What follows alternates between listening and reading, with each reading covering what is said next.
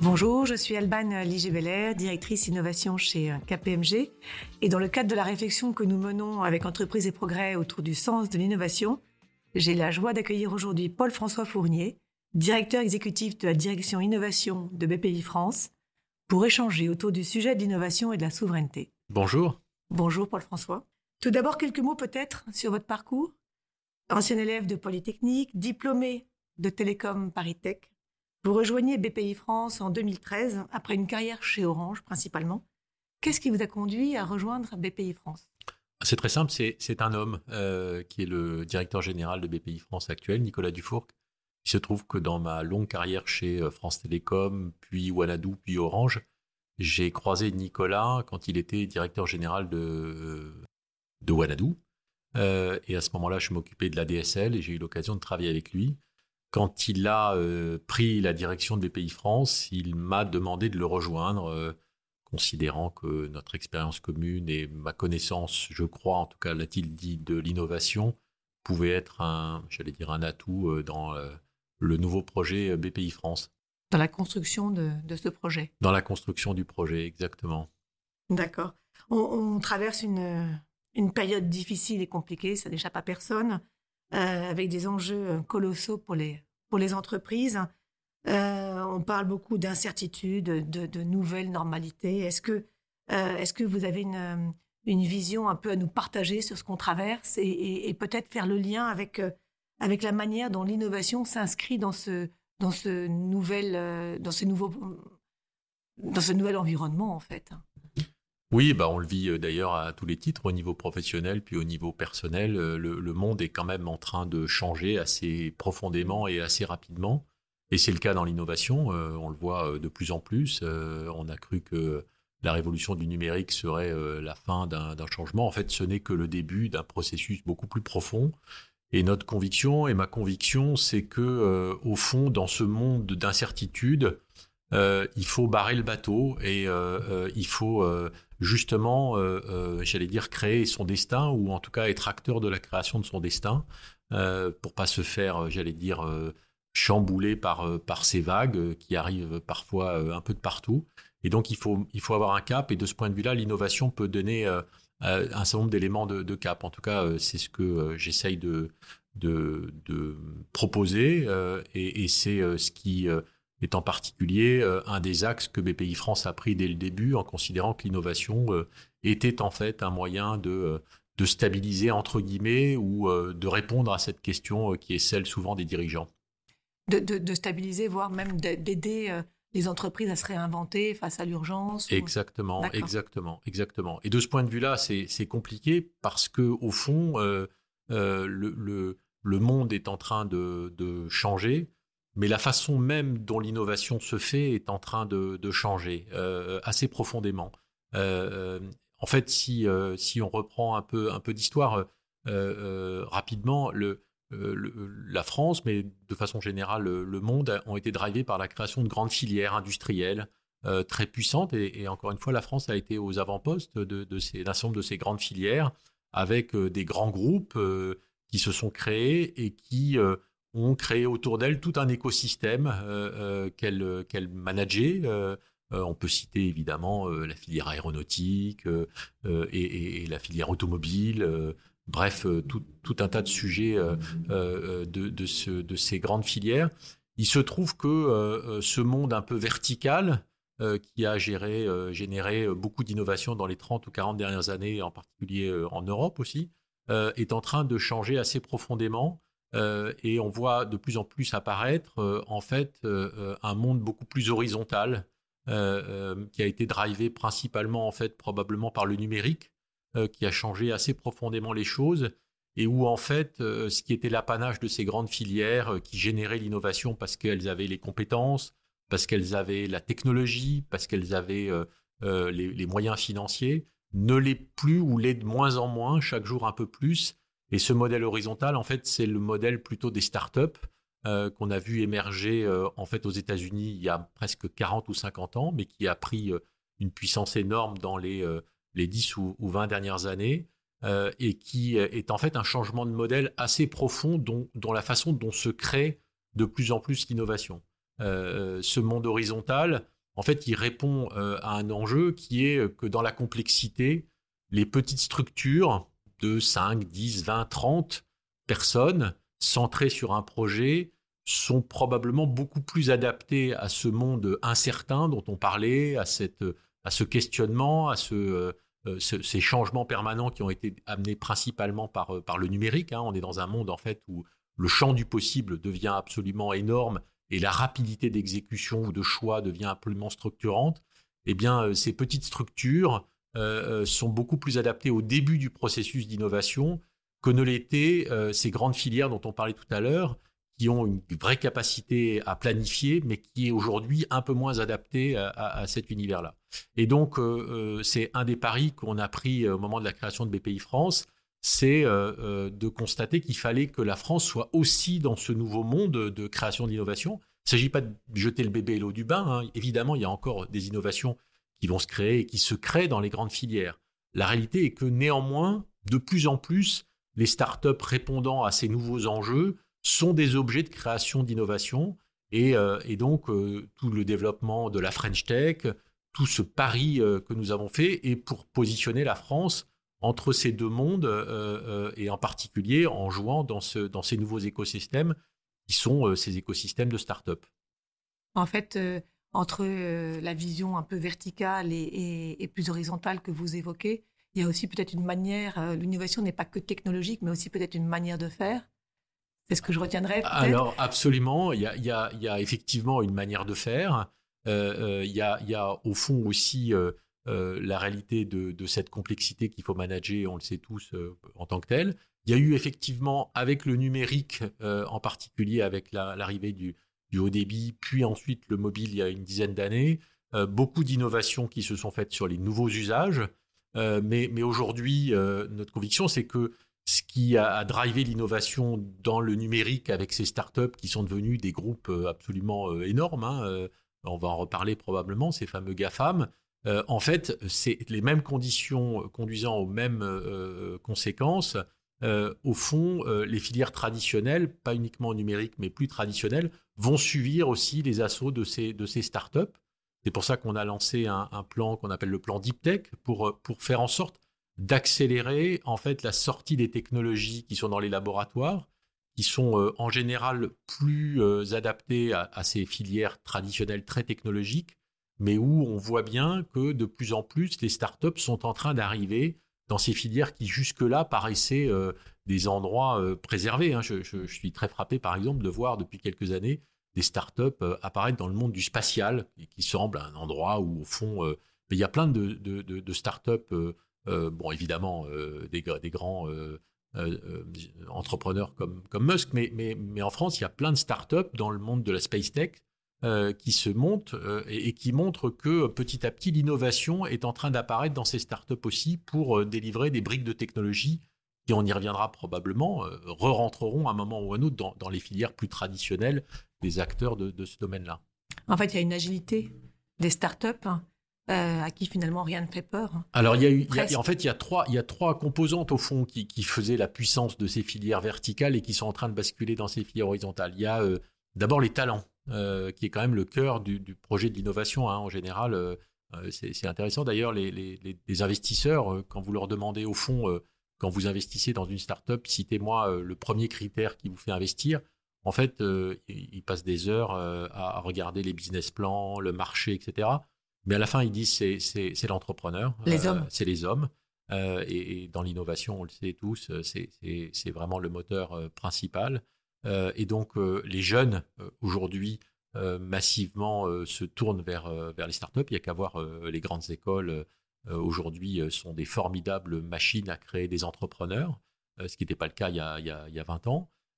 donc, donc et, il y a 20 ans, je vous en parlerai volontiers, mais il valait mieux rentrer chez France Télécom que de créer sa start-up. Euh, d'ailleurs, personne n'y pensait véritablement, sauf quelques, euh, euh, j'allais dire, gens probablement plus, plus agiles. mais, mais, mais ces grandes filières avaient le monopole des compétences.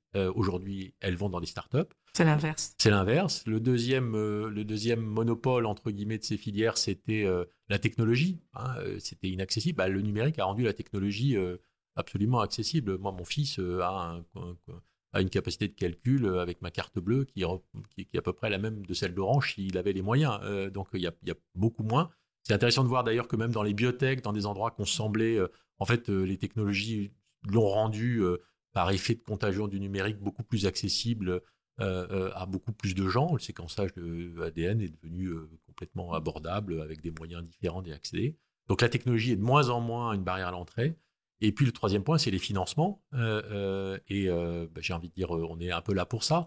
Mais de façon générale, on voit bien que les gens, voyant bien que la création de valeur se fait de plus en plus, de plus en plus de financements se tournent vers, vers ces nouvelles structures. Donc tout ça pour dire qu'on a cru peut-être d'ailleurs au début que en fait certains ont cru que les startups c'était un moto, une mode. nous, notre conviction, c'est que c'est quelque chose de très profond. C'est un changement profond euh, qu'il ne faut pas traiter comme une mode, euh, euh, mais qu'il faut traiter comme quelque chose de, vraiment structurant dans l'évolution dont l'innovation va se faire, qui, va continuer et s'amplifier dans les années à venir. Et c'est pour ça qu'on a mis des efforts considérables pour faire en sorte que la France joue dans ce nouveau, dans ce nouveau j'allais dire, champ de, création d'innovation.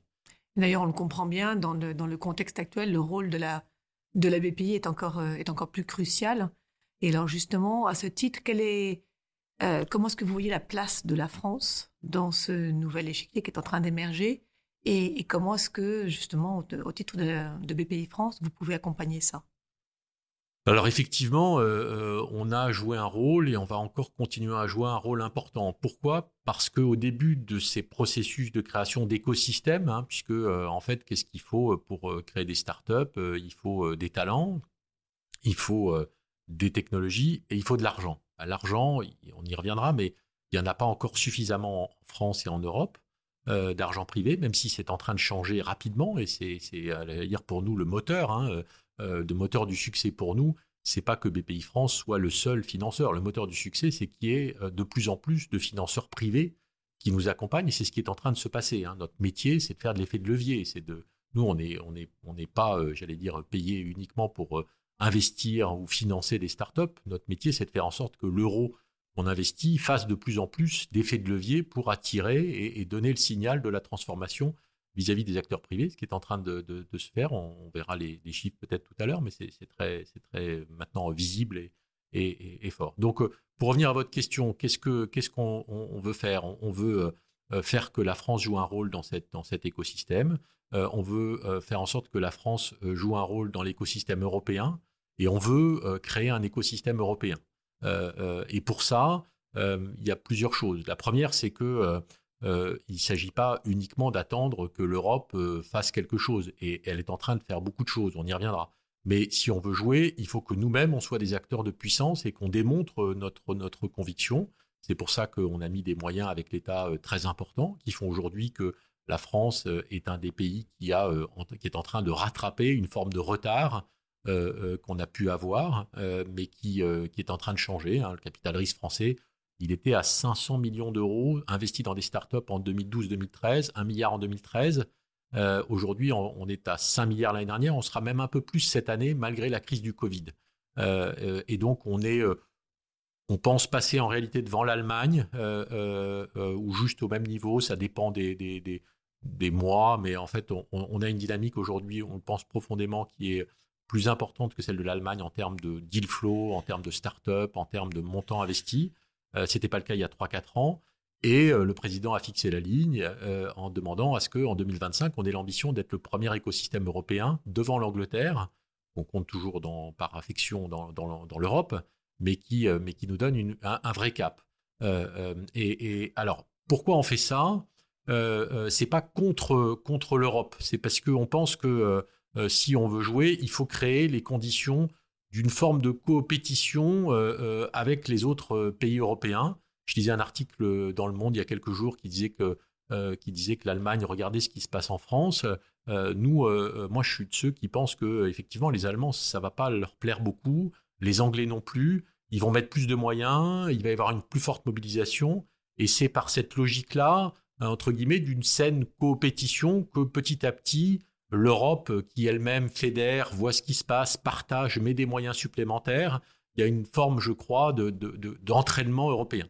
Et puis la deuxième chose, c'est que dès le début, on a, pour, pour créer cet écosystème, pris deux axes. Un premier, c'est créer une startup nation avec beaucoup de jeunes qui créent des startups. On est passé, grosso modo, de nous, on finançait 800 startups par an en 2013 on va en financer plus de 4000 euh, depuis, depuis 2-3 ans par an. Donc euh, on a fait un, boom énorme. Deuxième axe, c'est de créer euh, une industrie du financement des startups, le capital risque français, mais qui soit pan-européen. Notre conviction, c'est que c'est un métier comme Londres était la City et en fait la capitale du financement européen, ou était.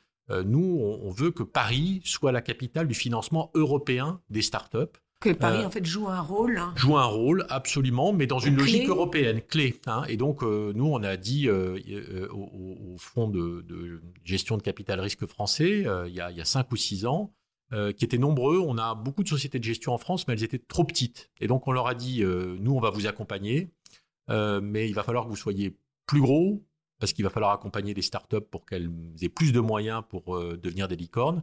Et on veut que vous soyez européenne. Et aujourd'hui, 40% euh, des sociétés de gestion du capital risque euh, européen sont françaises.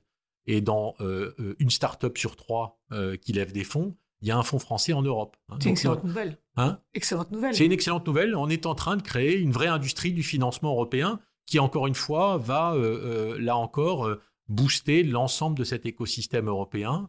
Et puis, si bah, il peut être parisien, bah, c'est très bien, après tout, ou, français, parce que si, sinon, mes amis de, des régions vont, considérer que je suis trop euh, parisien. Comment est-ce que comment est-ce que vous voyez la souveraineté de la France en fait sur ces là vous avez commencé à l'évoquer là par rapport au positionnement européen notamment dans la euh, dans l'écosystème start-up hein. euh, mais au-delà de ça comment est-ce que vous voyez la souveraineté de la France? Alors la souveraineté, c'est un, un, sujet qui émerge beaucoup, euh, qui, est, qui, est, en fait une forme de prise de conscience collective, euh, politique, individuelle, du fait que effectivement, euh, dans un monde chahuté, maîtriser un, un peu plus ces technologies, ces industries, ça devient critique. moi, mon, ma conviction, c'est que cette conviction qui est, qui est naissante, elle est à la fois très saine, mais euh, elle doit s'accompagner euh, inversement, comme toute pulsion euh, volontaire, d'un peu de prise de recul aussi. bon, évidemment, il y a des enjeux régaliens de sécurité dont on peut comprendre, et même d'ailleurs les États-Unis et la Chine montrent clairement qu'il faut une implication directe, volontariste de l'État sur certaines filières ce qui concerne l'énergie, euh, ce qui concerne certaines filières de sécurité, euh, euh, il y a clairement, on le voit, des implications de l'État volontariste, à la fois d'ailleurs en tant qu'acheteur ou protecteur, voire financeur. et donc là, on, voit très bien que même au niveau européen, il y a des nécessités d'avoir des actions qui soient, j'allais dire, volontaristes. On vient de signer il y a quelques jours avec euh, euh, un contrat, puisque nous gérons ce contrat pour le compte de l'État avec PSA et Total pour la création d'une grande usine de batteries. Bon, bah, voilà, l'État soutient et essaye d'embarquer nos amis allemands, voire européens, pour créer ces nouveaux filières. On voit bien que si on veut avoir des batteries européennes, il faut qu'il y ait, j'allais dire, une action volontariste. Ça, c'est le premier point.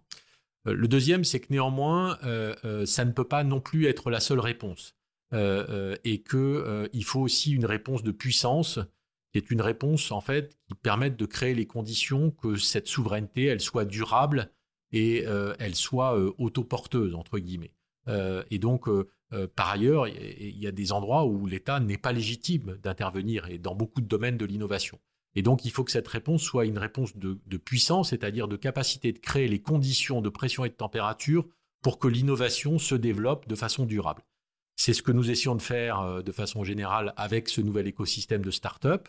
Euh, euh, et, il faut que cet écosystème continue de grossir pour qu'il soit puissant, pour qu'il crée effectivement ces entreprises de demain. La seule difficulté dans cette partie-là, entre guillemets, c'est qu'elle est plus complexe parce que euh, les leviers sont plus indirects, en particulier pour la puissance publique, et que ça prend plus de temps. Euh, euh, et c'est pour ça que je disais tout à l'heure que ce motto de la souveraineté qui est important, il faut néanmoins accepter que cette puissance, elle met du temps à se mettre en place. Je rappelle souvent que la Silicon Valley est née dans les années 50, donc ça fait 70 ans que les Américains ont créé dans la Silicon Valley les conditions aujourd'hui de créer des GAFAM. Ça ne veut pas dire qu'il faut attendre 70 ans, mais ça veut dire qu'un écosystème euh, de financement, de talent, c'est une somme d'expériences, de réussites, d'échecs, de moyens qui prend probablement plutôt 10, 15, 20 ans euh, euh, et qu'il faut donc du coup, parce que c'est absolument indispensable, parce qu'il n'y a pas tellement d'autres solutions, parce que là encore on est dans des endroits où l'État n'est pas légitime ni outillé pour le faire directement, il faut avoir une politique euh, volontariste pour créer les conditions de ce succès euh, et euh, avoir aussi la continuité et un peu la patience pour laisser émerger ces, startups. On, parle souvent du retard qu'on avait au niveau français, mais aussi au niveau européen par rapport aux États-Unis ou, à l'Asie avec la Chine notamment. Comment, quel rôle on peut jouer hein, maintenant? On sait qu'on a pris du retard, mais quel rôle on peut jouer maintenant par rapport aux GAFAM, par exemple, ou par rapport à leur pendant BATX euh, en Asie euh, pour peut-être pas rattraper ce retard, mais peut-être justement euh, griller une étape et leur passer devant éventuellement si on peut être optimiste alors oui, je crois que, je crois que d'abord on peut être optimiste. Moi, je le suis d'abord parce que l'innovation, en fait, vous faites pas d'innovation si vous n'êtes pas optimiste. En tout cas, je crois que c'est plus difficile. Donc moi, je suis fondamentalement optimiste. Euh, forcément, euh, il y a un petit côté de frustration parce que c'est des temps euh, qui sont pas des temps du, quotidien. Et quand vous constatez qu'on a pris du retard, vous avez toujours le sentiment que c'est irrattrapable ou que le rattraper va prendre trop de temps. Bon, en réalité, c'est sur, les temps de cycle de l'innovation, moi je crois qu'on est en train aujourd'hui d'avancer en Europe plutôt assez vite, mais encore une fois sur des temps de cycle qui sont plus longs que ceux de l'actualité du quotidien. Euh, et donc, euh, il faut cette constance, euh, et on va voir apparaître, c'est le cas d'ailleurs en France, hein, tout le monde disait on n'a pas de licorne, maintenant on en a une tous les trois mois, il n'y en, avait, en avait pas du tout, puis ensuite on va commencer à avoir des décacornes, et en Europe, tout ça va, va se mettre en place. Mais il faut effectivement, en tout cas, avoir aussi effectivement en tête qu'il faut aussi se protéger, hein, parce que les moyens de ces acteurs sont effectivement absolument phénoménaux, que aujourd'hui on peut le dire, euh, il joue pas tout à fait le jeu euh, de, l'Europe, même pas du tout. Que, euh, beaucoup de nos pépites sont souvent convoitées et rachetées potentiellement par C'est parfois, hein. c'est parfois le cas, effectivement. et donc, ça ne veut pas dire que avoir de la patience, c'est être naïf. et donc, il faut à la fois continuer notre politique volontariste en acceptant encore une fois un peu ce temps de cycle qu'on peut pas transformer complètement en trois jours. Euh, euh, et je ne crois pas d'ailleurs que ce soit en mettant des milliards d'euros qu'on y arrivera euh, beaucoup, beaucoup mieux, même si mon, métier, c'est de trouver plus de moyens de financement, mais, mais il faut accepter ce temps. Mais par contre, il faut se protéger. Et, de ce point de vue-là, la législation européenne, toutes les actions qui sont en train d'être lancées sont en fait un, un, bon moyen de donner les signaux, de se protéger pour faire en sorte qu'il n'y ait pas de logique de prédation, qu'on euh, oblige effectivement ces acteurs euh, qui opèrent sur nos territoires à jouer les mêmes règles du jeu, sur l'imposition, sur la RGPD. Et de ce point de vue-là, la logique qui est, en cours est, je pense, très claire et, et, j'allais dire les signaux qu'envoie la, la, Commission sont aujourd'hui parfaitement alignés là-dessus. J'ajouterais que la bonne nouvelle, c'est que dans ces groupes anglo-saxons pour la plupart, euh, euh, pour, d'autres asiatiques, mais aujourd'hui massivement euh, américains, la logique de, j'ai envie de dire, de régulation est une logique qui, qui, dans le monde anglo-saxon, pèse très lourd. et souvent, on, dit, au fond, c'est pas en leur mettant quelques milliards, eux, qui ont quelques centaines de milliards d'euros. dans le monde anglo-saxon, la, la, juridiction, le juriste, tous ces, tous ces, tous ces moyens de régulation sont en fait euh, des formidables moyens euh, de euh, d'enrayer des machines qui sont en fait des machines formidablement huilées. et les juristes, moi j'ai eu l'occasion de le voir dans les années 2000 avec Microsoft, l'Europe a fait un travail absolument incroyable pour faire en sorte que Microsoft déraille de, son monde, où les juristes ont pris le pouvoir, où en fait cette entreprise qui était une formidable machine tournée vers le client est devenue une machine qui a perdu la tête pendant quelques années euh, et qui d'ailleurs s'est transformée assez profondément et qui est aujourd'hui un acteur probablement le plus en avance par rapport au GAFA euh, dans, la capacité d'intégrer les règles du jeu européennes. Je ne dis pas que c'est parfait, Mais, mais voilà, donc tout ça pour dire que la ça, commence en fait par un, par un côté un peu poil à gratter, si je peux Exactement, dire. Hein. Et finalement, ça finit par perturber complètement. Voilà. Ça peut, le, en tout cas, c'est ma conviction, c'est que ce monde anglo-saxon, le, rôle des, juristes est, beaucoup plus important que, que le nôtre euh, culturellement. Euh, et que donc, euh, en fait, les réguler, mais quand même dans leur système, mais, mais quelque chose qui, qui effectivement au début un poil à gratter, mais qui peut devenir assez vite quelque chose qui les, fait dérailler de leur mode de fonctionnement, euh, ben voilà, on a aussi, euh, nous, euh, à utiliser un certain nombre d'armes légitimes pour jouer notre, notre rôle. Et, en fait, ces armes, c'est de dire jouons dans notre. Vous, venez chez nous, comme le dit Thierry Breton, vous, faites en sorte de, jouer, notre, notre jeu, nos règles à nous, qui sont bah, aussi un peu plus compliqué, mais c'est notre réalité à nous, puisque nous, on est 27 avec euh, des réglementations un peu différentes. C'est notre histoire, c'est notre complexité qu'on gère, euh, et donc euh, elle ne doit pas s'imposer qu'à nous, mais elle doit s'imposer à tous les acteurs qui veulent opérer en Europe. Alors on parle donc de, la, de la protection, du juridique. Est-ce qu'on ne peut pas parler aussi d'un, de l'attractivité qu'on peut avoir envie de mettre en place pour que l'écosystème d'innovation euh, soit dynamique, de, de, ce, de, ces liens qu'on peut créer entre les startups et les grands groupes et le secteur public, hein, de créer un cercle vertueux, attractif. Hein. Comment, comment est-ce que vous voyez les choses? C'est effectivement, euh, euh, de toute façon, un écosystème, c'est quelque chose qui attire et qui attire les talents, les capitaux et les, bonnes idées. et donc, vous avez raison, c'est d'ailleurs ce qu'Israël a, a, a, bien démontré. Euh, c'est que euh, en fait, euh, il peut y avoir un, aspect très vertueux à la fois en créant votre écosystème avec des entreprises qui grandissent et en les protégeant quand c'est nécessaire, mais aussi en attirant un certain nombre de ces grands groupes ou un, nombre de projets d'ailleurs d'entrepreneurs qui sont des entrepreneurs étrangers à venir en France. Là aussi, c'est ce qu'a démontré la Silicon Valley. Quand vous regardez l'histoire de la Silicon Valley, c'est beaucoup de gens qui n'avaient pas vécu à San Francisco, mais qui ont fait leur vie et créé leur entreprise. Et là-dessus, euh, je pense qu'on est en train de marquer des points. D'abord, vous avez vu qu'en France, l'année dernière, on était un des pays les plus attractifs d'Europe euh, sur euh, les localisations.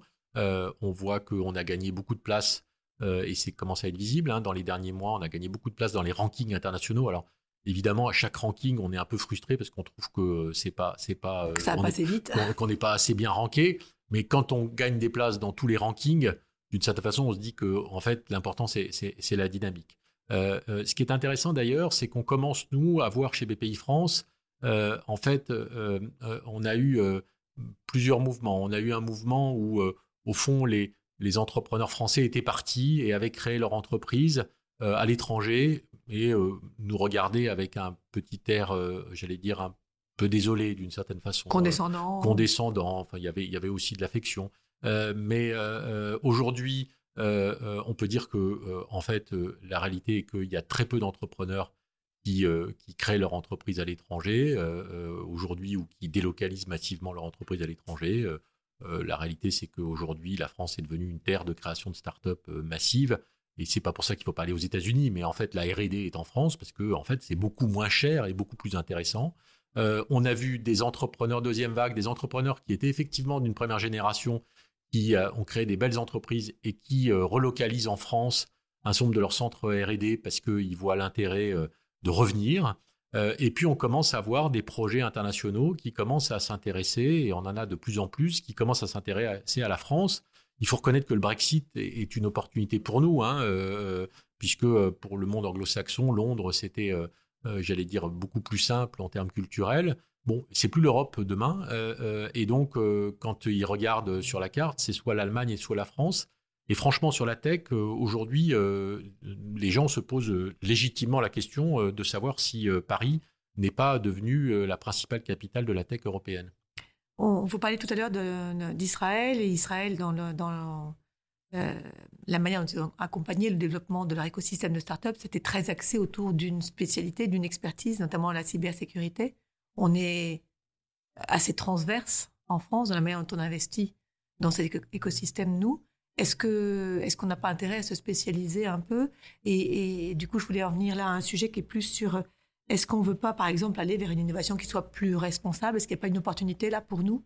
En France à peut-être développer plus ce type d'innovation alors vous avez raison, euh, euh, le sujet des, filières et des priorités est, un sujet toujours compliqué dans l'innovation. D'abord parce que d'une part, c'est vrai qu'on ne peut pas courir tous les lièvres en même temps. C'est un peu difficile d'investir partout, c'est un, C'est un peu difficile d'investir partout.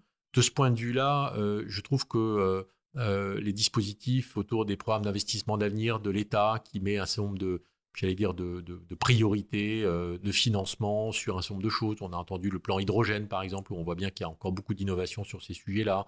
Euh, il y a un plan quantique qui, devrait ou devait être annoncé, mais qui va être annoncé, qui montre que la France doit aussi euh, probablement dans, ces sujets-là investir. Bref, je, trouve que aujourd'hui, il y a une compréhension que effectivement, il faut probablement focaliser un certain nombre de nos financements pour avoir une taille critique moi, mon sentiment, c'est que euh, euh, on parlait tout à l'heure des filières. Moi, je, souvent, on me dit oui, mais vous ne croyez qu'aux startups. Moi, je, je crois euh, pas du tout qu'aux startups. Je crois à l'innovation au sens large, et, je crois que, comme je l'ai dit tout à l'heure, les choses évoluent, mais qu'il ne faut pas les opposer. on a la chance d'avoir des grandes filières en France, et on a la chance d'avoir des startups. Et je pense que là-dessus, le lien qui peut être fait entre ces grandes filières avec ce monde des startups est en train de se faire de plus en plus. Je le vois avec un certain nombre de choses et que ça, euh, ça peut donner aussi à l'État des directions très fortes de filières qui, à la fois, euh, sont existantes et sont prêts à accompagner l'intégration d'un certain nombre de, startups dans leur écosystème qui donneront de la cohérence à, l'ensemble de notre approche. Donc oui, vous avez raison et je crois qu'on progresse au niveau français, au niveau européen. Maintenant, euh, moi, je suis de ceux qui pensent que l'innovation, ça se décide pas non plus, même s'il y a beaucoup de gens très intelligents en France, en Europe, euh, ça se décide pas uniquement dans des commissions euh, de gens qui, savent. Euh, nous, on est aussi des fervents défenseurs du côté très bottom-up, excusez-moi du, mot anglo-saxon. On finance, nous, beaucoup de startups et on pense qu'il faut accepter aussi qu'il y, a qu'il y ait cette dimension, entre guillemets, parce que au fond, un entrepreneur qui met euh, une partie de sa vie importante, euh, en général en se payant pas beaucoup quand on crée une start-up euh, et en dormant nuit et jour sur son projet, c'est qu'il a quand même lui en tête des choses sur le fait que c'est suffisamment, il a suffisamment de conviction pour avoir vu peut-être des choses qu'on n'a pas toujours vues. et donc, typiquement le quantique, on voit aujourd'hui apparaître en France beaucoup de start-up quantiques qui peuvent donner justement un j'allais dire, un socle à cette stratégie quantique. Bon, c'est des startups qu'on a financées il y a quelques années euh, et qui, euh, sur lesquelles euh, d'ailleurs certaines ont pivoté sur le sujet du quantique au fur et à mesure du temps en s'approchant de ces technologies. je ne suis pas sûr que, au fond, on était capable il y a 5 ou 6 ans d'imaginer qu'il fallait qu'on fasse une grande filière quantique. Donc le côté poisonnement de, je pense qu'il faut en accepter une partie. Je pense qu'il faut en accepter une partie et que ça fait partie du processus d'innovation. Euh, et là encore, euh, je, crois aujourd'hui que les dispositifs, je ne l'ai pas toujours dit, mais je le, crois, euh, donc je le dis, que la façon dont, l'État a structuré ses différents plans de relance, la façon dont les programmes d'investissement d'avenir sont construits, si vous regardez dans les détails, intègre maintenant ces composantes très bottom-up comme des choses importantes qui permettent de préparer l'avenir et ensuite d'être capable de faire des coups d'accélérateur sur un terreau qui a d'ailleurs été créé parfois ipso facto euh, euh, et, en s'alliant euh, avec cette logique de filière. Donc là, je crois qu'on a, on a en tout cas des outils qui, qui, sont puissants. Alors ensuite, j'ai pas répondu à votre excellente question sur le sens et sur l'innovation responsable. Et, l'innovation responsable. Peut-être juste pour sur la manière dont la BPI accompagne des. On peut parler de, de, de relocalisation. Enfin, on a on a beaucoup vu ces tendances s'accélérer pendant la crise. On parle de relocalisation à tous les étages. Est-ce que la BPI accompagne des projets de ce type hein, euh, et encourage l'innovation en ce sens Oui, ben, bien sûr. Euh, c'est même au cœur du plan de relance euh, que, nous mettons en œuvre et, sur lequel aujourd'hui il y a énormément de financement, des appels à projets autour de filières traditionnelles pour relocaliser. Hein. c'est clair qu'on s'est rendu compte pendant cette crise qu'avoir son centre de logistique à l'autre bout du monde, c'est pas toujours très adapté, euh, ou avoir son usine à l'autre bout du monde, c'est pas toujours très adapté, et que la proximité est aussi euh, quelque chose d'important. Donc oui, on travaille beaucoup avec des financements du plan de relance à la relocalisation. Euh, clairement aussi, notre conviction, c'est que, je reviens sur, sur mes startups, mais en fait, on voit de plus en plus qu'avec ces, ces startups de, des technologies qui sont en train de sortir des laboratoires, en fait, elles ont un ADN qui est beaucoup plus industriel. D'ailleurs, c'est assez lié au fait que, je le disais tout à l'heure, les, filières traditionnelles se font disrupter, entre guillemets, par ces startups. c'est parfois une mauvaise nouvelle pour ces filières traditionnelles. En fait, moi, je crois que c'est une énorme opportunité. Pourquoi? Parce que ces startups, effectivement, commencent à quelques-uns, mais assez vite après, elles ont besoin de créer une usine ou une ligne pilote. Elles ont besoin des compétences de ces filières traditionnelles. Elles ont un ADN qui est en fait très proche. Elles ont de la propriété intellectuelle, elles ont des chercheurs, elles répondent à des enjeux, euh, au fond, euh, qui sont celles de ces filières traditionnelles. Je, parlais tout à l'heure des, technologies spatiales. Bah, une, start-up, euh, je viens d'en voir une qui fait des moteurs pour les satellites nouvelle génération avec des nouvelles technologies. En fait, elle va se réintégrer dans une filière plus traditionnelle. quand vous voyez Aledia, qui est une entreprise qui fait des LED, qui vient du CEA, qui sont des LED vraiment passionnantes parce que beaucoup moins consommatrices d'énergie. Elle crée son usine à côté du CEA, à côté de ST à Grenoble, dans un écosystème pour profiter des compétences. Donc on voit bien là que dans ce nouveau monde, en fait, cette frontière, euh, euh, cette, distance qu'il y avait entre le monde des startups et le monde des filières traditionnelles, on peut comprendre sur le numérique parce que les règles du jeu étaient très différentes, sont en train petit à petit de se, de se rapprocher. Euh, et donc, au fond, ces deux univers vont petit à petit se rapprocher pour recréer des capacités de localisation parce qu'on sait bien que compte tenu de notre historique, de notre situation, faire une usine innovante, c'est beaucoup plus intéressant que de faire une usine qui peut être euh, avec les mêmes coûts de production euh, euh, dans un autre pays qu'européen. Et donc c'est là où on voit petit à petit ces, différentes briques se rapprocher pour, je crois, faire une, vision un peu collective de ces nouvelles filières où les startups vont créer au début du processus ces innovations. Certaines d'entre elles vont pouvoir devenir des grandes entreprises nouvelles et pas mal d'entre elles auront l'ADN pour réintégrer probablement plus que c'était le cas quand c'était purement du digital, les filières traditionnelles, parce qu'elles apporteront une brique technologique qui n'a pas forcément pu se développer dans le processus traditionnel, mais qui pourra reprendre le flux des filières traditionnelles. Voilà, ça c'est un, élément important du, lien justement pour, pour euh, avoir une logique responsable, c'est-à-dire qu'en fait chaque, chacun des éléments euh, euh, participe d'une vision un peu plus collective. Et puis la deuxième chose, c'est que nous, on, a aussi la conviction que euh, euh, on doit euh, jouer un rôle dans les grands enjeux de la société. Nicolas Dufourc a annoncé que BPI France allait devenir la banque du climat, et donc on fait des efforts considérables sur l'ensemble de la chaîne pour être capable de répondre à cet enjeu sociétal, avec là encore à la fois des financements qui vont être vraiment ciblés et des moyens considérables pour accompagner les entreprises dans la décarbonation, de l'accompagnement, et puis aussi un plan euh, spécifique sur les technologies euh, autour euh, du, changement climatique, parce que notre conviction, là encore, c'est que si on reste à technologie équivalente, en fait, on n'y arrivera pas. Hein, c'est écrit partout. Par contre, on peut peut-être, et on a encore le temps, juste 20 ou 30 ans, c'est tout à fait jouable, de recréer, à partir des technologies qui sont dans les laboratoires en ce moment ou en train d'en sortir, des choses qui pourront avoir un impact, d'ici 2050 et c'est là-dessus qu'on est en train de se focaliser avec l'ensemble de nos collaborateurs. Pierre-Paul François, merci beaucoup. C'était des messages qui sont très porteurs d'optimisme, ce qui dans le contexte actuel n'est pas, négligeable.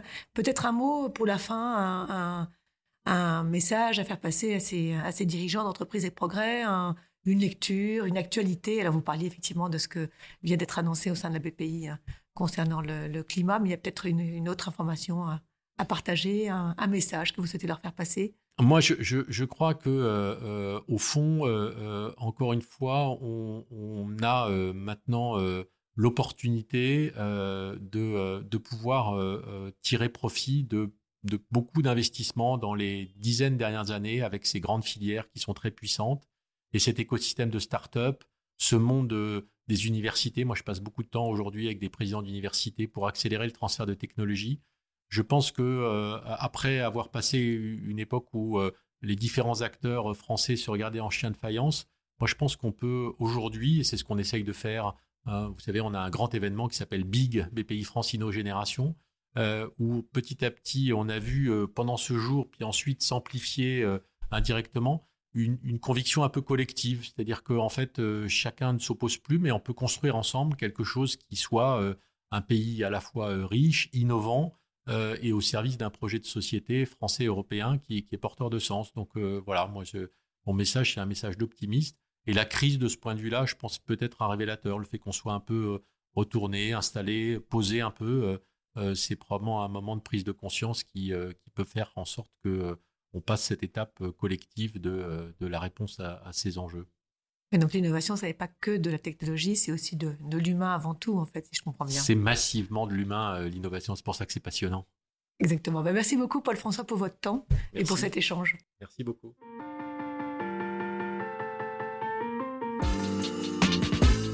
Merci pour votre écoute. Ce podcast est aussi à retrouver sur le site internet d'Entreprise et Progrès ainsi que sur vos plateformes d'écoute préférées. Cet épisode vous a plu, merci de le partager largement autour de vous et aussi à nous suivre sur les réseaux sociaux en tapant dans vos barres de recherche Entreprise et Progrès. À bientôt!